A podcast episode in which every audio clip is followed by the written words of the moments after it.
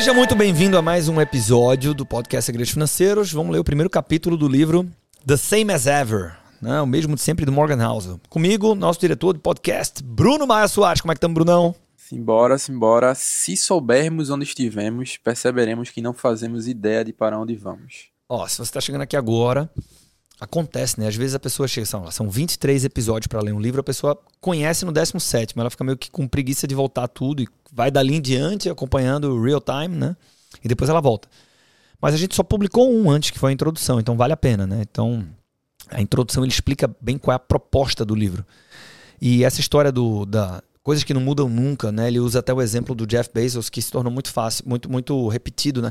Ah, o, o discurso da reunião da Berkshire Hathaway, do Warren Buffett, durante a pandemia, ou foi logo na recuperação da, da pandemia, foi isso, né? Aquele que ele fez uma prestação de PowerPoint, que era um PowerPoint todo branco, que a turma virou meme na internet e tal. Ele tá dizendo o seguinte, velho, não, não aposte contra a América. Isso é meio assim, porra eu não sei para onde que vai e tal, mas se eu olhar aqui em retrospectiva, eu aposto no capitalismo, ele vai continuar vencedor, vai continuar crescendo, a América vai continuar crescendo, vai continuar tendo destaque e tal. Então, um pouco de, de, de, de, de, coisas que continuam, né?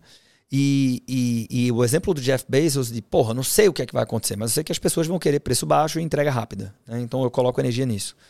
É, tá muito vivo pra gente aqui na ED, né? Com, com esse lançamento né? do, do da profissão do wealth planner, né? Vou colocar dessa forma. Quando você conversa com um cliente, velho, você, o que está em jogo não é você ser o, a pessoa que está usando o terno mais caro, é, nem você ser a pessoa que está que, que fala mais complicado ou que entende mais de macroeconomia ou que tá que tem uma que tá recebendo um cliente num escritório que tem mais mármore, né? É, o que, o, que, o que pega é assim: essas coisas têm a sua importância, para algumas pessoas nenhuma, para outras pessoas é importante, tá, tudo bem. Mas assim, quando você explica para o cliente que você ajuda esse cliente a investir numa abordagem independente, transparente, multiplataforma, quando você explica que você ajuda ele a proteger a família com um leilão de proteções, né, que é esse conceito nosso de pô, fazer uma pesquisa usando tecnologia por cobertura respeitando a, a necessidade real de proteções que ele tem para não deixar dinheiro na mesa e, e, envolvendo mais de uma seguradora se necessário, e normalmente é necessário, para encontrar a forma mais barata dele contratar aquilo. É, você conquista o cliente. Por quê? Onde que eu tô querendo? Qual é a conexão? Velho, the same as ever. Né? Quem que não gosta de é, não deixar dinheiro na mesa, de ter soluções feitas sob medida para você e de contratar aquilo que precisa ao menor preço possível, garantindo a qualidade. Assim. Então, isso se sobrepõe à estrutura de mármore. Né? Não estou desmerecendo a estrutura de mármore, mas pô, no final do dia o que as pessoas preferem é isso. Né?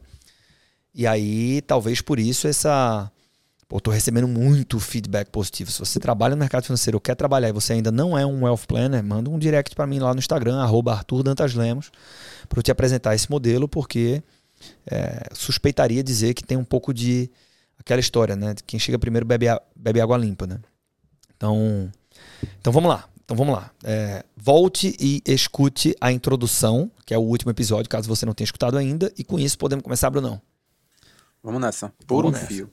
Por um fio, primeiro capítulo. Se soubermos onde estivemos, perceberemos que não fazemos ideia de para onde vamos. O que é, que é isso? Uma grande lição da história é perceber quanta coisa no mundo está sempre por um fio. Algumas das maiores e mais significativas mudanças na história aconteceram devido a um encontro ou uma decisão aleatória, imprevisível, impensada que levou à magia ou ao caos. Tim Urban escreveu, abre aspas, se você voltasse no tempo para antes de ter nascido, ficaria aterrorizado de fazer qualquer coisa, pois saberia que até mesmo as menores interferências no presente podem ter imensos impactos no futuro. Somos assombrados pelas, pela, pela verdade dessas palavras. A seguir, compartilho uma história pessoal sobre como comecei a me interessar pelo assunto.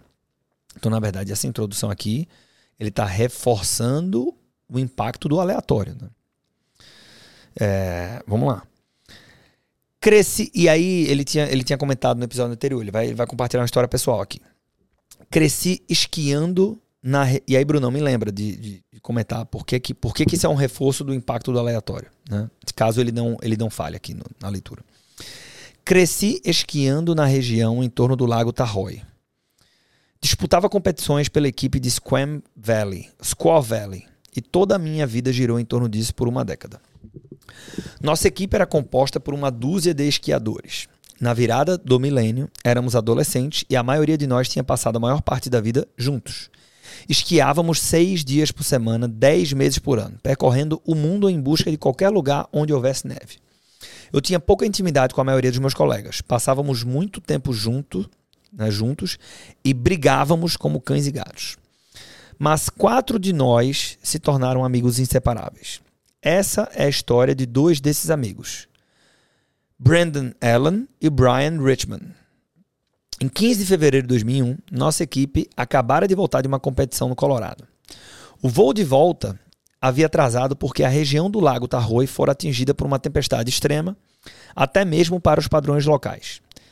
Não é possível disputar uma prova de esqui quando há uma camada de neve recente no solo. Para esquiar é preciso gelo duro e compactado. Assim, o treino foi cancelado. E Brandon, Brian e eu nos preparamos para uma semana livre, esquiando a nosso bel prazer sem qualquer outro objetivo a não ser nos divertir. No começo daquele mês, o lago Tahoe fora coberto por vários palmos de neve leve e fofa formada a partir do ar enregelado. A tempestade que caiu em meados de fevereiro foi diferente. Quente, mal chegando ao ponto de congelamento, e poderosa. Ela havia deixado um metro de neve pesada e úmida. Na hora, ninguém pensou nisso, mas a combinação de neve pesada sobre neve fofa produz as condições típicas para avalanches. Uma base de neve leve com a camada pesada por cima é incrivelmente frágil e propensa a deslizamentos. Nesse tipo de situação, as estações de esqui tomam providências bastante eficazes para proteger os clientes, fechando as rampas mais perigosas e usando explosivos para de deliberadamente desencadear avalanches no meio da noite, antes que as pessoas cheguem pela manhã. Mas, se você resolver esquiar numa área não permitida, passando sob as cordas de proteção com advertência não ultrapasse, a fim de chegar a um terreno proibido e intocado, tais medidas serão de pouca ajuda. Na manhã, de, na manhã do dia de 21 de fevereiro de 2001, Brandon, Brian e eu nos encontramos no vestiário da equipe de Squaw Valley, como tínhamos feito centenas de vezes no passado. As últimas palavras de Brian ao deixar sua casa naquela manhã foram: Não se preocupe, mãe, a gente não vai esquiar onde não for permitido. Mas, assim que encaixamos os esquis nos pés, foi exatamente o que fizemos. A parte de trás da estação da Squaw Valley, atualmente chamada Palisades Tahoe, atrás do teleférico do quilômetro do KT, deve ser quilômetro, né? 22, é uma faixa da montanha com cerca de um quilômetro e meio de extensão, separando o Squaw da estação Alpine Meadows, que é uma outra estação de esqui. Trata-se de um lugar fantástico para esquiar, um terreno ondulado, íngreme e muito amplo. Antes do dia 21 de fevereiro, eu havia esquiado ali talvez uma dezena de vezes. Não era um dos nossos pontos frequentes, porque demandava tempo demais. Ao final da rampa, chegava-se a uma estradinha remota de onde era preciso pegar carona para voltar ao vestiário. Foi nesse local que Brandon, Brian e eu resolvemos esquiar naquela manhã. Poucos segundos depois de passarmos sob as cordas de proteção, fomos pegos numa avalanche. Eu nunca tinha estado numa avalanche antes e a experiência foi inesquecível. Não escutei nem vi o deslizamento, apenas me dei conta, de repente, de que meus esquis não estavam mais tocando o solo. Eu flutuava literalmente numa nuvem de neve. Em situações como essa, não há nenhum tipo de controle possível. Não é você que toma impulso na neve usando os esquis, mas a neve que impulsiona você. A única coisa a fazer é tentar manter o equilíbrio para não cair. Foi uma avalanche pequena, terminou rapidamente. Viram a avalanche? Lembro-me de dizer ao chegarmos à estrada. Ah, foi demais! exclamou Brandon. e não voltamos a falar sobre o assunto enquanto guardávamos, enquanto aguardávamos uma carona para voltar ao vestiário. Quando chegamos a Score, Brandon e Brian disseram que iriam descer a rampa outra vez. Não sei porquê, mas preferi não ir. Dei uma ideia, porém, enquanto eles fossem esquiar, eu pegaria o carro e contornaria a montanha para que eles não precisassem esperar por uma carona. Depois de tudo combinado, nos separamos. Meia hora depois, cheguei ao ponto da estrada onde ficara de pegar Brandon e Brian. Mas eles não estavam lá. Esperei mais meia hora e desisti. Descer a encosta levava cerca de um minuto. Por isso, eu sabia que eles não viriam mais. Imaginei que haviam chegado antes de mim e arranjado uma carona. Voltei ao vestiário imaginando encontrá-los. Mas eles também não estavam lá. Saí para perguntar. Ninguém tinha visto os caras. Mais tarde, por volta das quatro, a mãe de Brian me ligou. Quando eu já estava em casa. Lembro-me de cada palavra. Oi, Morgan. Morgan Hauser. Né? Essa história é real dele. Brian não foi trabalhar hoje. Você sabe onde ele está? Ela perguntou. Contei-lhe a verdade. A gente foi esquiar atrás do quilômetro 22 hoje de manhã.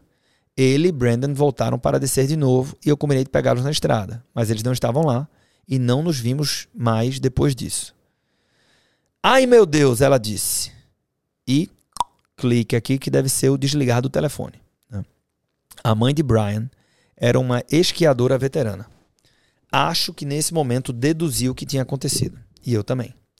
As horas passaram lentamente e todo mundo começou a ficar preocupado. Então, alguém chamou a polícia para registrar o desaparecimento. A polícia não levou a coisa muito a sério e sugeriu que Brandon e Brian provavelmente haviam dado uma escapada para se divertir em algum lugar. Eu sabia que não. Os tênis deles ainda estão aqui, falei, apontando os calçados de Brandon e Brian no chão do vestiário. Isso quer dizer que eles ainda estão com as botas de esqui. E são nove da noite. Pensem nisso. São nove da noite e eles ainda estão com as botas de esqui. Nesse momento, todos se entreolharam e perceberam a gravidade da situação. Por volta das 10, fui instruído a procurar o departamento de bombeiros de Squaw Valley, onde falei com a equipe de busca e resgate. Expliquei a eles tudo o que Brandon, Brian e eu havíamos feito naquele dia. A equipe de busca apareceu então com um desses mapas gigantes que provavelmente são fotografados de helicópteros. Mostrei exatamente o ponto por onde havíamos entrado na área proibida. Contei-lhes sobre a pequena avalanche daquela manhã. Mal mencionei isso, pude perceber as peças se encaixando na cabeça dos homens. Lembro que, assim que terminei de falar, dois deles se entreolharam e suspiraram. No meio da noite, com holofotes gigantes e cães de busca, a equipe de resgate saiu à procura de Brandon e Brian. Mais tarde fiquei sabendo que nem bem eles entraram na área. Encontraram as marcas recentes de uma avalanche a encosta coberta de detritos. Era imensa. Abre aspas, como se metade da montanha tivesse sido arrancada, afirmou um dos bombeiros. Por volta da meia-noite, regressei ao vestiário. No estacionamento de Squaw Valley, há vagas para milhares de carros. Agora, porém, ele estava praticamente vazio. Todos os esquiadores tinham ido embora. E só restavam ali dois carros o Jeep de Brandon e a picape Chevy de Brian. Tentei dormir em um banco do vestiário, mas era impossível pregar os olhos. Lembro-me de imaginar que Brandon e Brian entrariam alegremente pela porta a qualquer momento e que daríamos risada da vez em que eu havia chamado a polícia para encontrá-los. Às nove da manhã, o vestiário estava cheio de esquiadores. Pais, amigos e familiares, todos ansiosos por ajudar. O local virou uma base para as buscas Recostei no banco e finalmente peguei no sono. Minutos depois, acordei ao som de gritos, gemidos e comoção. Eu soube na hora o que era. Ninguém precisava me dizer. Subi ao andar de cima e encontrei a mãe de Brian em um sofá. Os gritos haviam partido dela. Sinto muito, falei, chorando. É difícil descrever um momento como esse. Eu não sabia o que dizer na época e continuo sem saber o que dizer hoje. Os cães farejadores haviam se concentrado em um ponto na área da avalanche onde as varas de sondagem da equipe de resgate encontraram os corpos de Brandon e Brian soterrados sob dois metros de neve. Eles haviam nascido com um dia de diferença e morreram a três metros um do outro. Mais tarde, nesse mesmo dia, fui até o trabalho do meu pai. Queria estar perto da minha família. Ele foi ao meu encontro no estacionamento e disse: Nunca fiquei tão feliz de ver você. Foi a única vez na vida em que vi o meu pai chorar. Só então me ocorreu como estivera perto de ter o mesmo destino de Brandon Bryan. Em seguida comecei a me perguntar: por que desci a encosta com eles naquela manhã e depois me recusei a voltar, numa decisão que provavelmente salvou a minha vida? Pensei nisso milhões de vezes. Resposta: Não faço ideia. Não faço ideia porque não há explicação. Eu não havia pensado muito a respeito, muito menos calculado os riscos, muito menos consultado algum especialista ou pesado os prós e os contras. Foi fruto do acaso, um golpe de sorte que se transformou na decisão mais importante da minha vida. Muito mais do que qualquer outra decisão intencional que eu já tenha tomado ou venha a tomar algum dia. Esta é a minha história pessoal. E talvez você tenha uma parecida na sua vida. Mas se você olhar com atenção, acho que irá perceber que em boa parte da história humana acontece a mesma coisa. Deixe-me dar três exemplos bizarros de como o mundo atual depende de coisas minúsculas sobre as quais nunca pensamos. Eu tenho a impressão que ele começa o livro de forma parecida com o, o a psicologia financeira, né? Quando ele fala ali do, do o tanto que era improvável e fruto do aleatório o Bill Gates né, ter nascido em Seattle, na, na Lakeside School, que era um em cada um milhão de estudantes, depois com, e isso como uma dose de sorte muito grande, porque se, se não fosse essa Lakeside School, não haveria Microsoft, ao passo que o, o amigo dele, que era o trio, né? Ele e os outros dois que deveriam ser fundadores da Microsoft e que. É, pô, esqueci o, o, nome do cara agora, mas que esse cara. É, ele foi acometido por um azar de um em um milhão também, estatisticamente, porque ele sofreu um acidente na, na adolescência e morreu praticando montanhismo. E o tanto que isso é o aleatório, né, que é incontrolável. Tem um, uma cena que é super citada também, não, não no livro A Psicologia Financeira, mas que é o Hitler ele foi para um festival de cerveja na Alemanha antes, antes de começar, antes dele ser o Hitler. E teve um, um, uma briga que resultou no tiroteio. E o tiroteio ele triscou na orelha esquerda do Hitler. Né? Então, assim, se aquele disparo tivesse sido feito um milímetro para a direita, a história do mundo tiver, teria sido diferente. Né? E assim, é, é, vários pequenos exemplos. Né? O próprio acidente da morte do Ayrton Senna é a mesma coisa. Né? Na perícia depois, é, eles validaram isso. Né? Assim, é, o, o, a peça que, que, que, que bateu no, no capacete dele, acho que foi isso. Com certeza foi o Senna. Posso estar sendo pego é, é, é aqui pela memória. Mas se ela tivesse sido é, 3 milímetros para a direita ou para a esquerda, ele não teria é, ele não teria morrido, porque ele não teria perdido a, a, a lucidez e tal, e não, não, teria acontecido aquilo. Então são muitos né, é, exemplos onde assim, um sopro do aleatório muda a realidade material e a história da humanidade, muitas vezes. Né? É, isso determina onde nós estamos agora. Né? Então essa, e aí você tem aquela história do efeito borboleta. Essa decisão do Morgan Housel impactou as nossas vidas. Né? Porque você dedicou o tempo da sua vida para acompanhar uma obra, que é a Psicologia Financeira, que foi escrita por ele. Né? Aqui, pelo menos. Né? A gente leu essa obra, a gente está lendo outra obra desse cara. Né? Enfim. E não só ler a obra dele, né? Ler uma obra que foi moldada pela visão de mundo dele que passa por essa experiência. Então vamos lá, vamos voltar aqui para a leitura. A Batalha de Long Island foi desastrosa, então lembrando, ele disse que vai dar três exemplos bizarros de como o mundo atual depende de coisas minúsculas sobre as quais nunca pensamos. A Batalha de Long Island foi desastrosa para o exército de George Washington. Dezenas de milhares de soldados foram esmagados pelos, pelos britânicos e sua frota de 400 navios.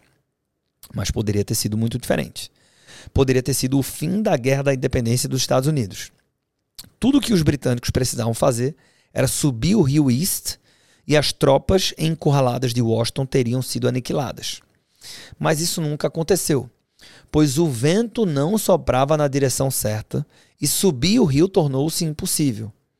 O historiador David McCullough contou certa vez ao entrevistador Charlie Rose que, se na noite de 28 de agosto de 76 o vento estivesse soprando na outra direção, tudo estaria acabado. Se isso tivesse acontecido, não haveria Estados Unidos? perguntou o entrevistador. Acredito que não, respondeu McCullough.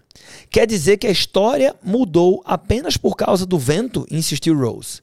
Exatamente, disse McCullough. Compelido a economizar, aqui é a segunda, a segunda, a segundo exemplo, né? São três. Compelido a economizar, o capitão William Turner desligou a quarta sala de caldeiras de seu gigantesco navio a vapor ao realizar o trajeto de Nova York até Liverpool. A decisão atrasaria a viagem em um dia, o que seria um aborrecimento, mas a economia valia a pena, uma vez que a indústria naval de passageiros enfrentava dificuldades financeiras.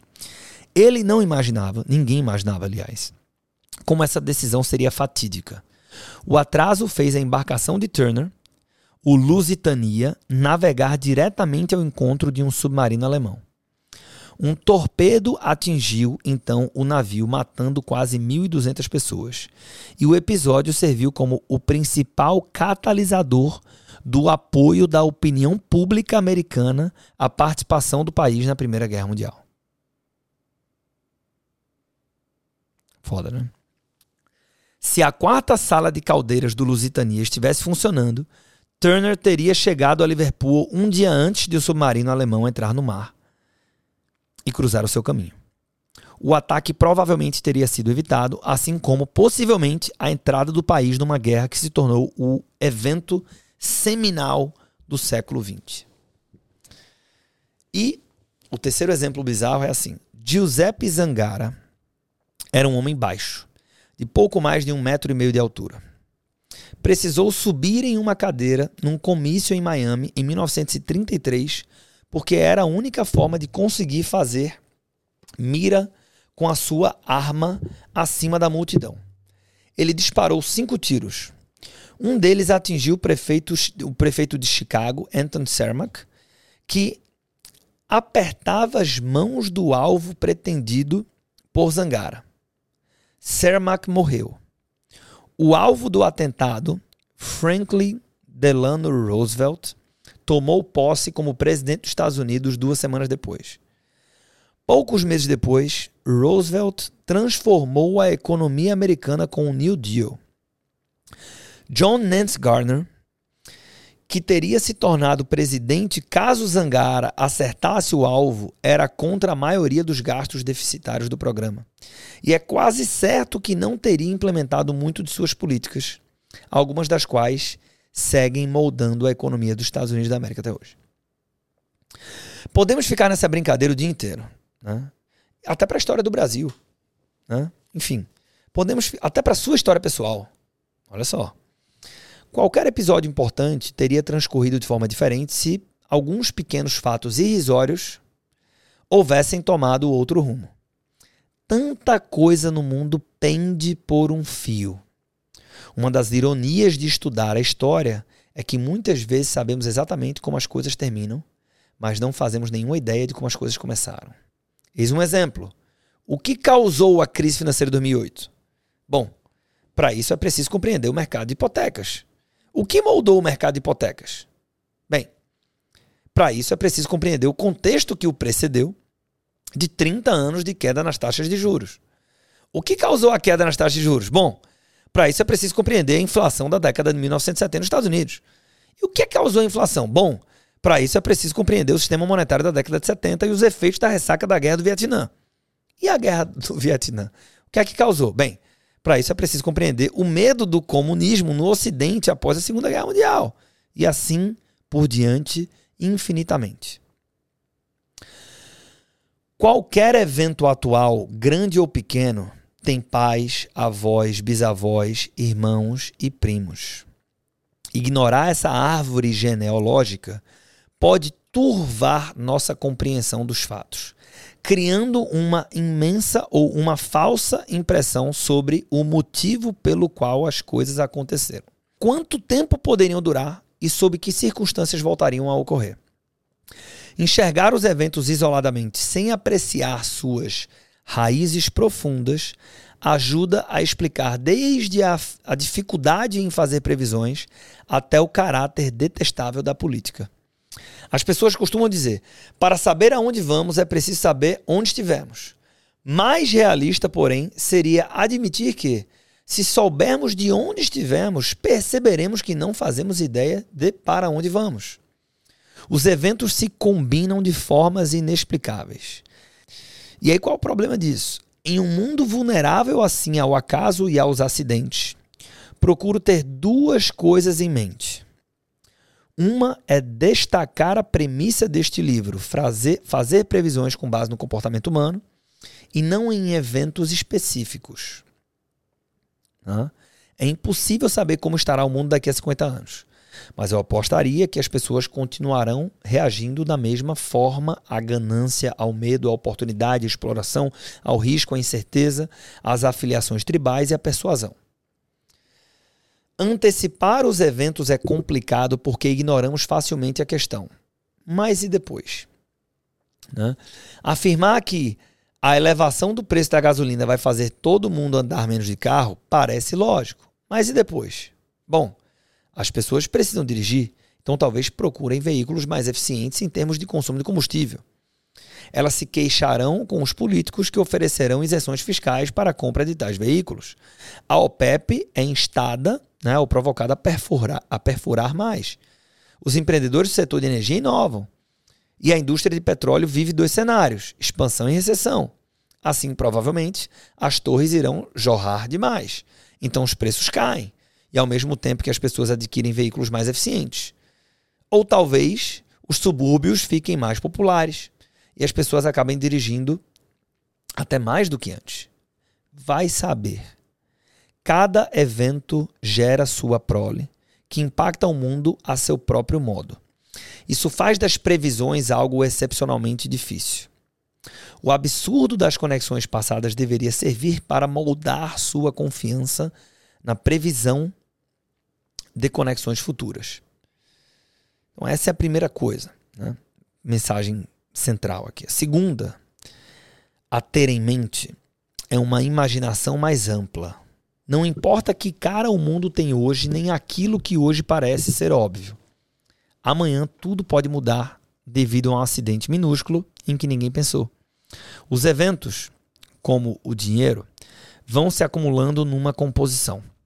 E a principal característica dessa composição é que ela jamais nos permite intuir até que ponto uma coisa que começa pequena pode crescer. A seguir, compartilho mais uma velha história para ilustrar como é fácil ignorar os riscos. A gente finaliza esse primeiro capítulo aqui.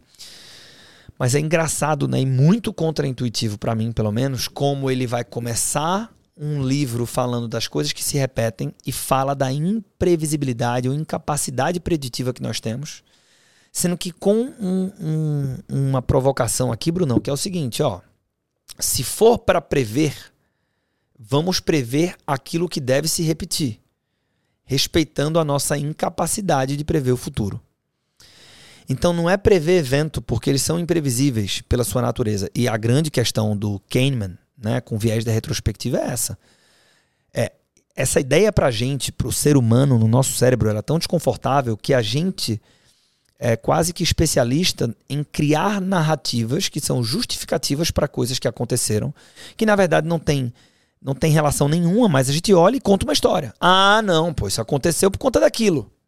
E você dá um tom causal para coisas que são imprevisíveis e eram imprevisíveis, pelo menos quando aconteceram, né?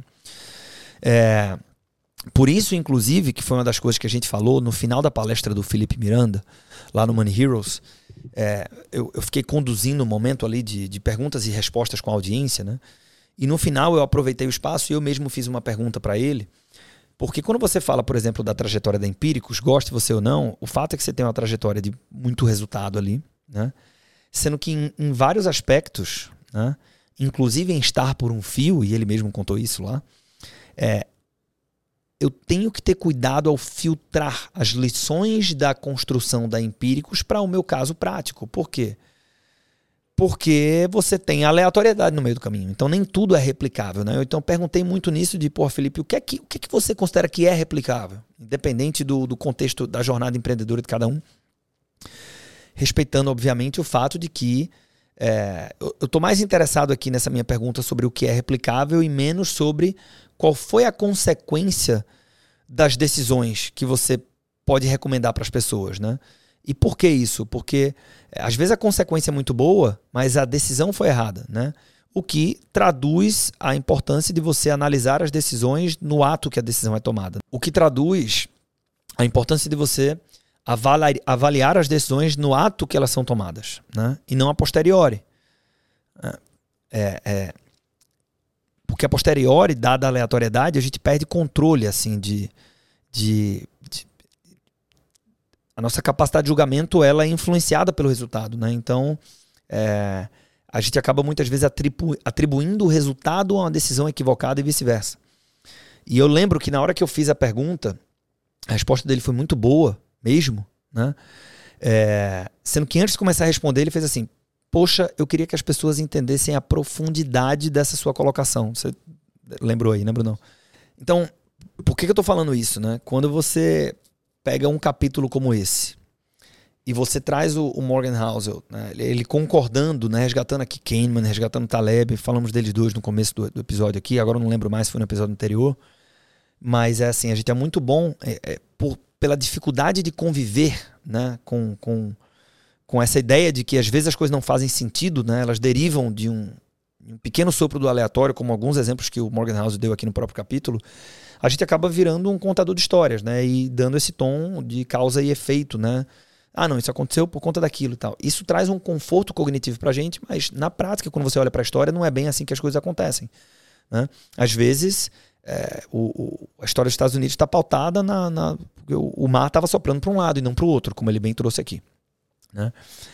É, e, e, e, essa forma de pensar é desconfortável, né? Porque a gente gosta de dizer é, eu venci porque é, dei meu melhor e mereci essa posição.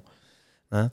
Inclusive o próprio Taleb ele fala desse desconforto, né? Muitas pessoas não gostam de provocar ou de se posicionar é, como, como com, concordando com a existência do papel do aleatório, porque de duas uma, né?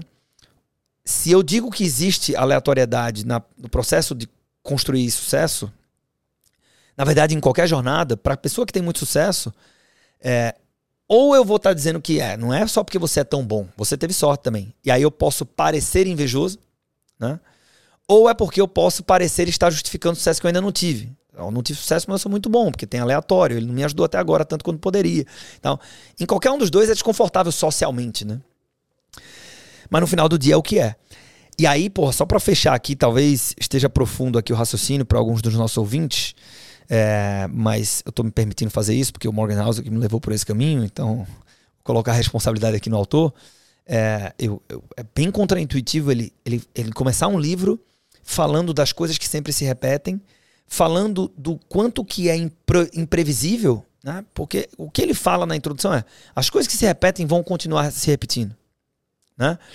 Então, é, pô, olha para essas coisas, porque elas vão acontecer de novo, mas ele faz um, todo um capítulo, é, até com um tom emotivo, né? Falando da morte de um adolescente e tal, dizendo assim, pô, é impossível prever o futuro. Sendo que ele diz assim, no entanto, vírgula, tem coisas que podem ser previstas, como comportamento humano, né? As pessoas vão continuar aderindo a, a, a tribos, a, a persuasão, a, a ganância, a medo e tal, não sei o que, não sei o que. Então é sobre esse tipo de repetição que nós estamos falando. Né? É, uma, é uma repetição que filosoficamente ela está bem fundamentada. Então não sei se todo mundo conseguiu perceber a inteligência de como que ele tratou isso para começar o livro e meio que para comprar uma carta branca de pronto, agora eu vou poder falar de coisas que se repetem e vão continuar as mesmas para sempre. É só para complementar, é, para quem não, não, não pegou muito bem essa profundidade aqui, eu vou repetir só uma frase do, do próprio Morgan Housel, é, que simplifica um pouco isso, né? Que ele diz: é, se soubermos onde estivemos, perceberemos que não fazemos ideia de para onde vamos. Então, quando a gente olha para nossa própria vida, fica mais fácil de, de capturar bem a, a, a, essência do que ele quer falar aqui. Pois bem, Brunão. A gente achou que seria um episódio mais curtos, mas esse pelo menos não foi. Então tá bem dentro do que a gente tinha feito aí no último livro. Mas eu acho que, pô, é um episódio com com um tanto quanto com uma profundidade filosófica aqui, que pô, tem uma tremenda conexão com investimentos. É, qual é a conexão com investimentos, né? Se eu respeito a minha incapacidade de prever os mercados, e, e, e isso vem da mera constatação de que os, os mercados são caóticos, complexos, aleatórios e incertos,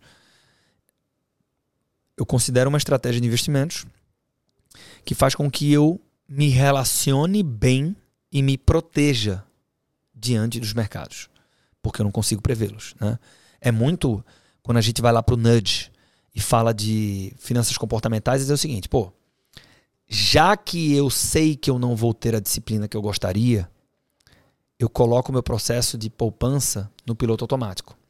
Porque dessa maneira eu me protejo do meu viés que eu sei que ele, ele, ele vai chegar e que, que ele vai me levar a não poupar e eu quero poupar. Né? Então é um pouco isso. É, então, isso traz também, voltando aqui para a palestra do Felipe Miranda, né? só para fechar, a importância de verdadeiramente exercer a humildade intelectual. Não é nenhuma questão de que é, o, existe muito mais coisas que nós não sabemos do que coisas que nós sabemos. Não é, não é nem só isso. É que mesmo que você saiba muitas coisas, você convive num ambiente complexo e imprevisível. Isso por si só deveria nos, nos tirar arrogância e nos trazer humildade intelectual, porque, por definição, com essa postura, estou aberto a aprender mais e estou é, é ciente da importância de manter a guarda alta. Né? E para os mercados isso é fundamental. Brunão, episódio entregue? Entregue. É eu, eu tava pensando aqui sobre isso, do, relacionando né, com, com investimentos. É, realmente a gente não consegue prever, e aí mais uma vez, voltando para Morgan Housel, a, a gente consegue prever o comportamento humano, que vai ser de muita ganância algumas vezes, de muito medo outras vezes, e quando a gente entende isso, dá para agir com base nisso, sendo que, voltando na, na humildade intelectual, as pessoas vão reagir dessa forma, inclusive nós mesmos, por mais que saibamos disso. Então, Perfeito. É, é complexo e, e, e, por isso que é, por isso que tem livros que tratam sobre esse tema para a gente poder refletir, enfim. E, e, por isso que estamos aqui no Clube do Livro. Então, muito obrigado pela sua companhia. Espero encontrar com você no próximo episódio do nosso Clube do Livro.